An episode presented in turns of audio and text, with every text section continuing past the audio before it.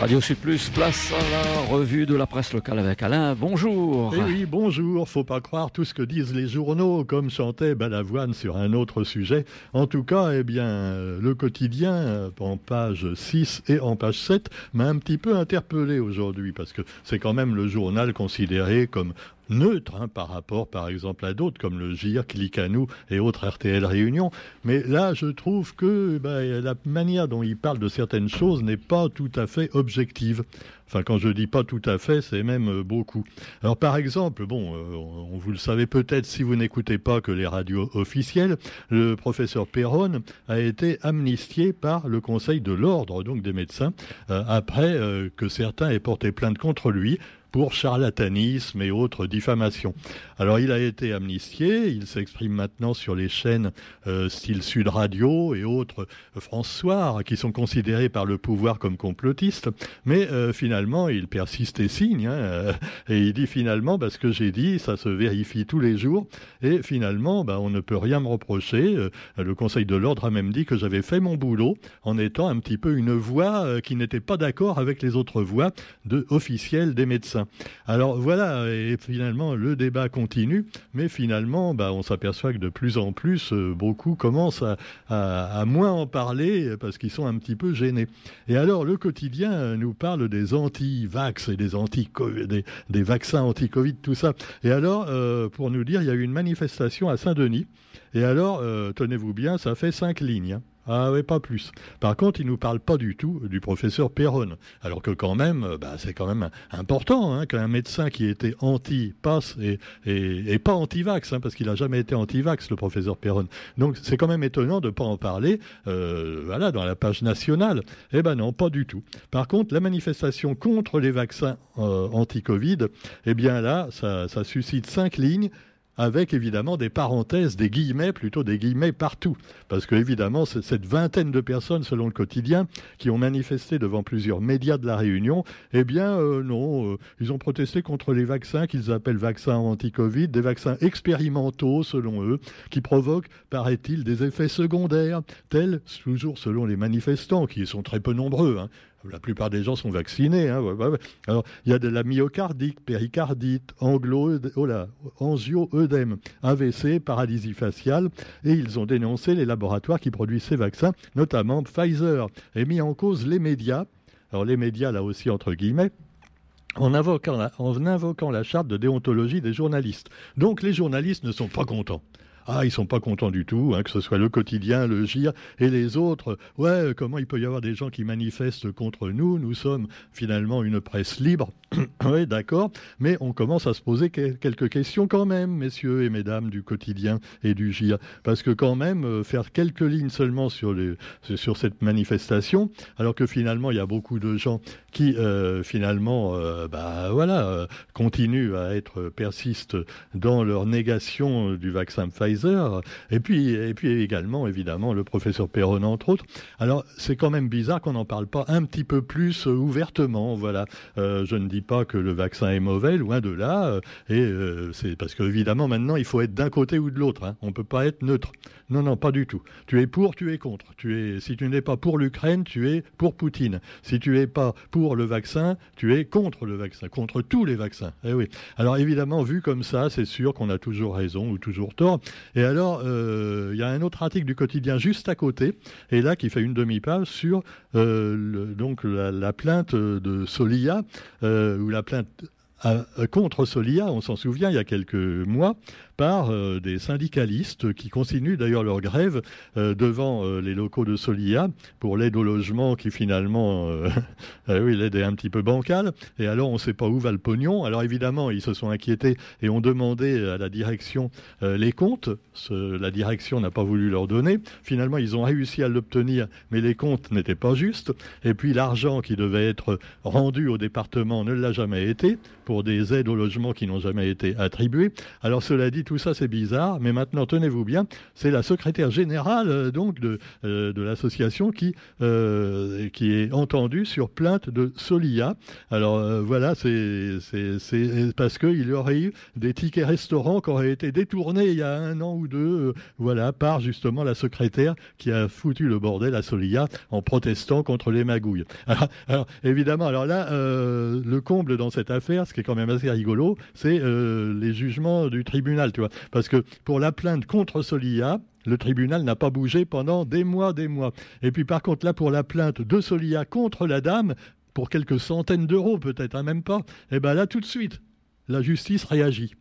Alors on parle de justice à deux vitesses. Alors moi je pose la question. Hein. Voilà, euh, est-ce que vraiment euh, la justice réunionnaise fait son boulot? Euh, Le médecin également hier, ça me gave ça. Ce médecin qui va être condamné très lourdement, qui va perdre d'ailleurs son statut de médecin parce qu'il a fait des faux certificats pour le, vaccin du Covid. Alors c'est pas bien, ça ne se fait pas, c'est un détournement en quelque sorte, hein, bah oui pour la sécurité sociale en particulier, mais il l'a fait avec des convictions, voilà, anti-pass ou anti-vax qui le regardent. Et alors, est-ce qu'il faut pour ça le condamner plus, plus sévèrement qu'un mec qui tape sur sa femme jusqu'à la tuer?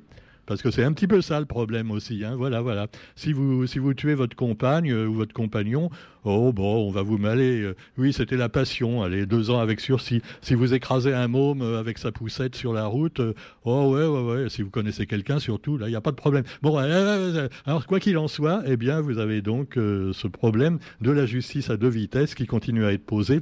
Enfin, justice à deux vitesses quand il y a de la vitesse. Hein. Euh, apparemment, ça va vite quand c'est les pauvres qui sont jugés. Quand c'est les riches, ça va un petit peu moins vite.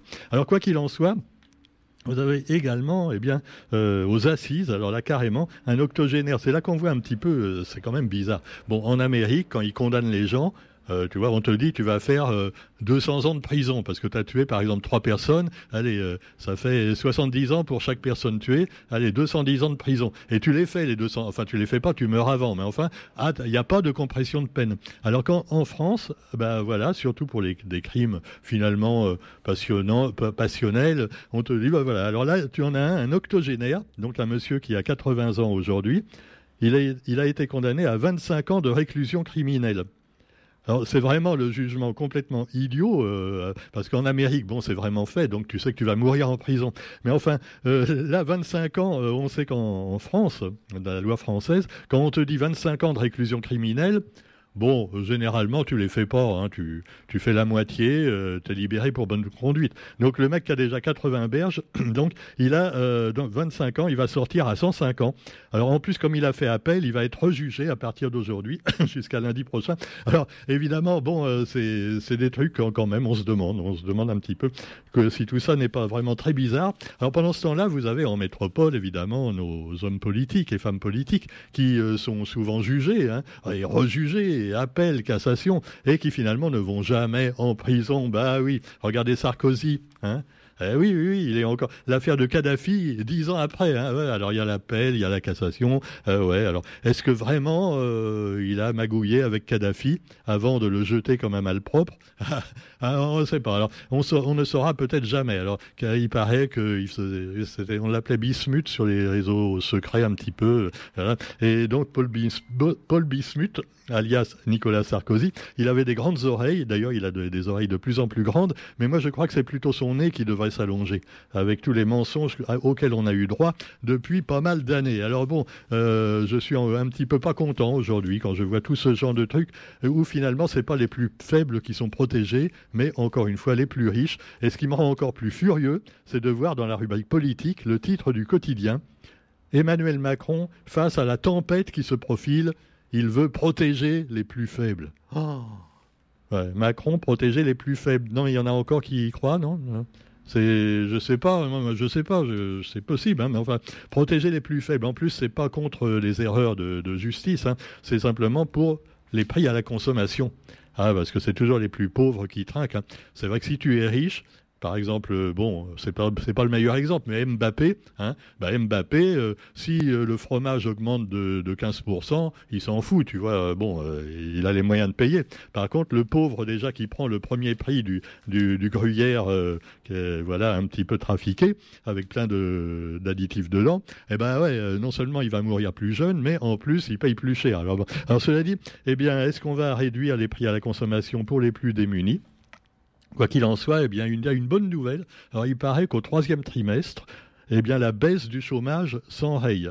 Enfin non, c'est pas si elle s'enraye, c'est pas une bonne nouvelle. Hein. Alors cela dit, le chômage en France était reparti un petit peu à la hausse. Il a rebaissé euh, un petit peu.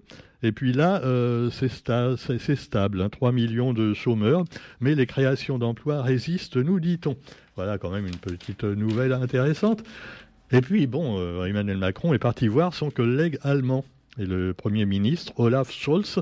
Et donc, ils ont évoqué la relation franco-allemande dans un esprit de travail très étroit à moyen et à long terme, selon l'Élysée. C'est beau, hein, voilà. Alors, ils ont le même costume bleu, la même cravate, tout ça. Et euh, simplement, ils n'ont pas les mêmes cheveux, hein, parce que Olaf, lui, euh, bah oui, il est un petit peu plus âgé que Emmanuel. Et donc, euh, voilà, après le pape, c'est le tour du euh, Premier ministre allemand, la visite d'Emmanuel Macron. Euh, ils ont dû parler de l'Ukraine aussi, hein, pour dire, tu es prêt à aller faire la guerre là-bas hein. Ah, mais ça, ils n'en parlent pas. Alors justement, les forces de dissuasion nucléaire, ah oui, avec le conflit, et Poutine qui supervise l'entraînement. Ah parce que Poutine, bon, il est déjà vieux, mais il essaie de rester quand même, tu vois, musclé. Il va à la salle de muscu et tout ça. Euh, d'ailleurs, euh, c'est sûr. Alors, le président russe a supervisé un entraînement des forces de dissuasion nucléaire. Alors c'est marrant parce que bon, il parle de dissuasion nucléaire, mais en fait, euh, ben, c'est assez inquiétant hein, parce que même de l'autre côté, on, parle de dissuasion, mais ah, ils vont finir par vraiment faire péter des trucs. Alors il a accusé l'Ukraine de fabriquer une bombe sale. Alors moi, je ne savais pas qu'il y avait des bombes propres déjà, tu vois. Non, non. Qu'est-ce que c'est qu'une bombe sale par rapport à une bombe propre? Eh ben, euh, tu meurs pareil, sauf que après tu es sale parce que ça fait de la poussière, peut-être, je sais pas. Ou alors, il la fabrique un petit peu avec euh, du vieux matériel. Un peu comme Roger à Radio Sud Plus, quand euh, on a un ordinateur en panne, il essaie de retrouver des vieux câbles dans l'armoire, tu vois. Il enlève un peu la poussière qui s'est accumulée depuis 50 ans, et puis il essaie de bidouiller pour réparer l'appareil. Eh ben, une bombe atomique sale, c'est pareil, tu vois. L'Ukraine, elle a pas trop de moyens. même les Américains, ils veulent pas encore leur donner une vraie bombe atomique bien propre, tu vois. Qui nettoient tout de suite là tout. Eh ben, alors bon, ils se débrouillent comme ils peuvent les pauvres, il bah, faut les comprendre. Hein. Bon, alors quoi qu'il en soit, pendant ce temps-là, euh, ça va encore augmenter la concentration de pollution dans le ciel hein, s'il y a des bombes atomiques. Et justement, la, la concentration de méthane dans l'atmosphère en 2021 a atteint une hausse record. Et tenez-vous bien, le méthane, c'est pas à cause de votre SUV que vous venez d'acheter, là encore, on ne sait pas pourquoi. Non, non, même s'il est à moitié électrique, c'est à cause des vaches. Eh oui, parce que le paix des vaches est concentré en méthane, c'est terrible, tu vois. Euh, à tel point que certains disent qu'à la plaine des Cafres, il y a plus de pollution qu'à Saint-Pierre. Ah ouais.